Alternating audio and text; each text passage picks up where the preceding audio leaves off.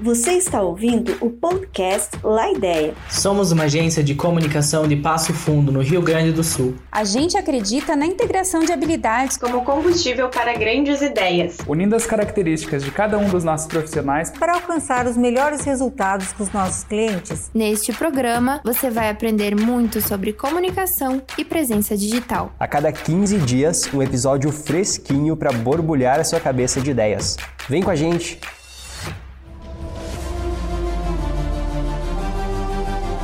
A roda é uma das invenções mais importantes da humanidade. É bem difícil imaginar um mundo sem ela, né? Mas a gente ainda não sabe muito bem onde ela surgiu ou quem foi o responsável por ela. Só que há muito tempo a roda já era usada para fazer cerâmicas nas olarias. As primeiras imagens de veículos com rodas só foram aparecer lá em 3500 a 3350 a.C., na região que hoje é formada pela Polônia, Alemanha Oriental e sul da Dinamarca. Mais ou menos nessa mesma época, a Mesopotâmia, que hoje é o Iraque, também já tinha suas carroças com rodas de madeira. Isso, inclusive, criou uma disputa eterna entre as duas regiões para carregar o título de berço da roda. E a roda, meu amigo, que move a economia de muitos países por meio do agronegócio. Tem um dado aqui da Confederação Nacional de Agricultura e Pecuária que mostra a importância desse setor para o Brasil. 26,6% desse índice vem do agro. Eu sou Felipe Ozzi e esse é o terceiro episódio do podcast Lá Ideia e hoje a gente vai falar de comunicação nesse grande setor. E quem sobe no trator comigo para desbravar esse mundão velho sem porteira é a jornalista da agência Lá Ideia, Mariana Revelato. Seja muito bem-vinda, Mariana. Obrigada, Felipe. Um prazer estar com você conversando sobre esse assunto que eu gosto tanto. Mas antes da nossa conversa, vamos lá para aquele jabá indispensável.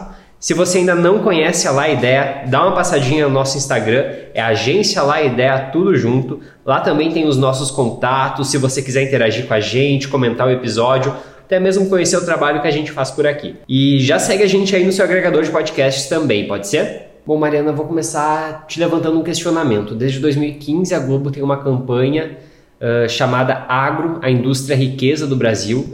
Agro, a indústria riqueza do Brasil. Agro é tech, agro é pop, agro é tudo. Tá na Globo. Que você com certeza já ouviu, eu já ouvi. Quem tá ouvindo esse podcast já se deparou com essa propaganda na TV em algum momento. Uh, e tem várias outras comunicações sobre o agro, né? E eu resolvi trazer essa daqui porque ela é uma das que a gente acaba tendo como referência.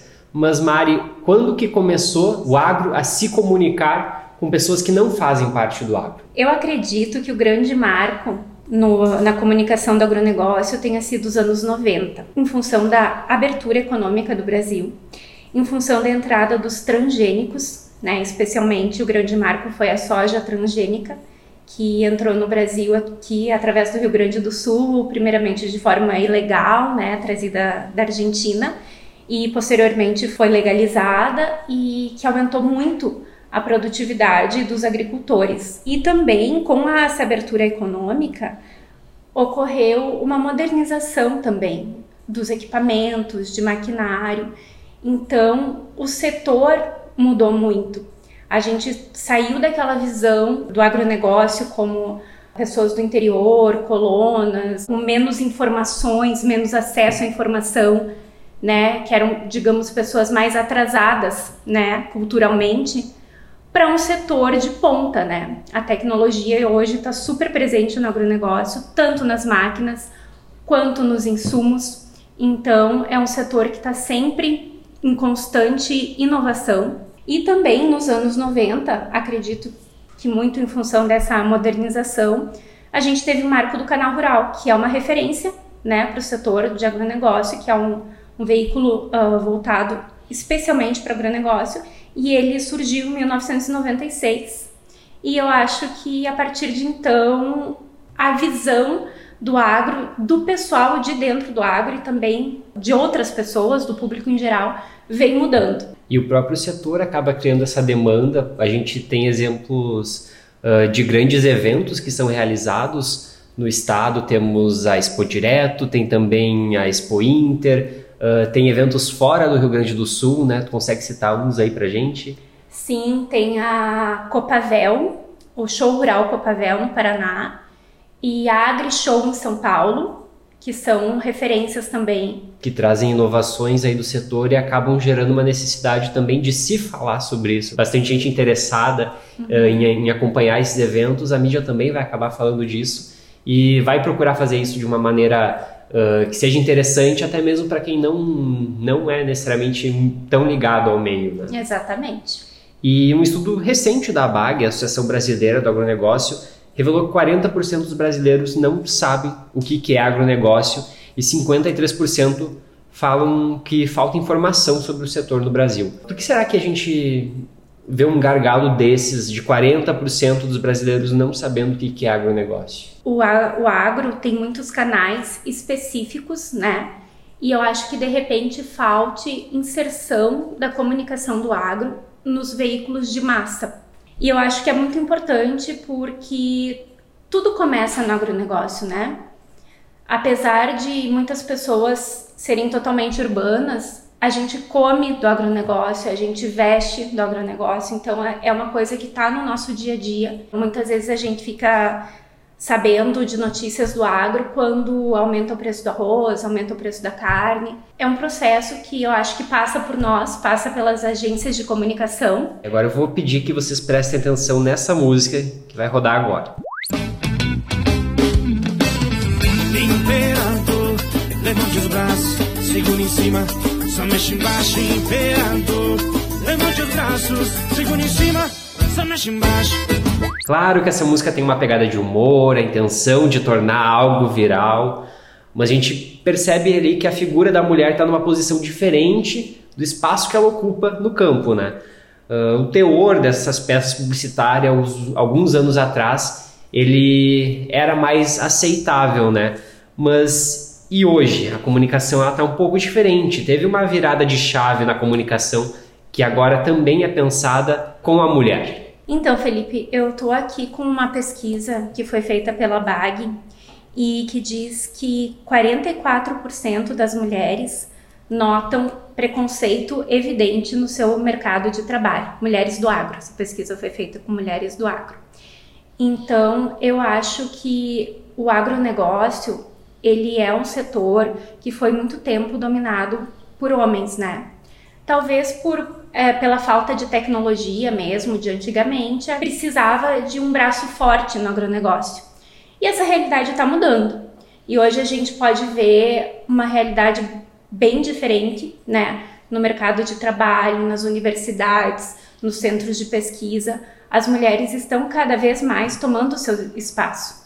Mas, assim como eu falei antes, né? É um processo, é um caminho. Acredito que ainda tenha resistência, mas eu acredito que com a competência das mulheres e a dedicação delas, isso está sendo visto sim com outros olhos. E agora a gente tem os influencers do agro, né? Qual que é o perfil desse influencer? Então, eu diria que o perfil é jovem e mulher. É, é uma... essa influencer, então. Isso, é uma mulher jovem. Esse é o principal perfil dos influenciadores do agro hoje no Brasil. E eu acredito também, Felipe, que esse perfil esteja mudando em função de todas aquelas mudanças que eu coloquei para você. Porque o que que acontecia antigamente, os pais que tinham propriedade rural e tal, tinham aquele desejo de que os filhos estudassem, saíssem, sabe? Para ter uma vida melhor, né? Que a vida do campo era tida como sofrida, né? E hoje em dia, com todas essas mudanças, toda a tecnologia, com os preços, hoje os preços das commodities agrícolas estão em patamares altíssimos, né? Então a rentabilidade do setor tá, tá muito boa. Então todas essas mudanças no setor estão atraindo jovens. Então acredito que muitos jovens que antes tinham um sonho de estudar e morar na cidade, Ok, né? Isso aí é muito pessoal também, mas eu acredito que isso tenha influenciado muitos a continuarem no campo a continuarem nas profissões no agro, a continuarem no campo por amor, por dedicação, por vocação. E a Laide é organizadora de um projeto chamado LRS, né? que também tem esse papel de, de incentivar o protagonismo feminino no agronegócio. Podia explicar um pouquinho para a gente do Ela? Claro, esse é um projeto muito legal que a gente tem muito prazer e muito orgulho em fazer. Ele surgiu em 2019 aqui em Passo Fundo através de conversas de produtoras rurais que viram um espaço aqui no estado para realização de eventos voltados para mulheres do agro, a exemplo do que já estava acontecendo em outros estados, como São Paulo, Mato Grosso. Então, essas mulheres começaram a se unir e em dezembro de 2019 foi realizado um seminário.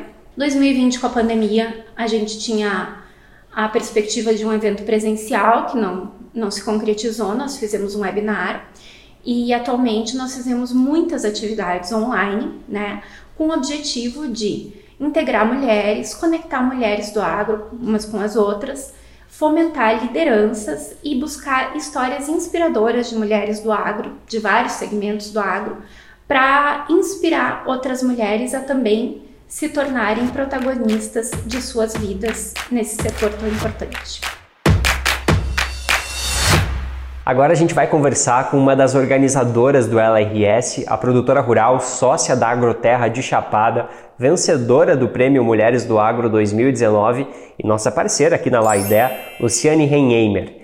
E eu já quero começar te perguntando por que, que você acha importante comunicar nas redes sociais aquilo que acontece no campo. A mulher, ela está há décadas trabalhando no campo. Como é importante comunicar, de dividir com a cidade, demonstrar todo esse trabalho que o produtor realiza dentro da propriedade, que para nós que estamos lá é uma coisa comum mas que muitas vezes as pessoas que estão consumindo tudo aquilo que vem do campo, tudo que é produzido, que está na nossa mesa, no café, no almoço, na janta, não tem essa percepção. E quando a gente começa uh, compartilhar esse trabalho, dividir esse trabalho, mostrar um pouquinho de tudo que é feito, facilita muito e nos conecta. Agora nós temos projetos, a exemplo do LRS, que funcionam como um canal para conectar mulheres do agro e incentivar o protagonismo feminino no setor. E a gente está vendo várias mulheres jovens do campo entrando com força nas redes sociais. Queremos saber como você, que é uma referência feminina do segmento, como você enxerga esse movimento das novas gerações?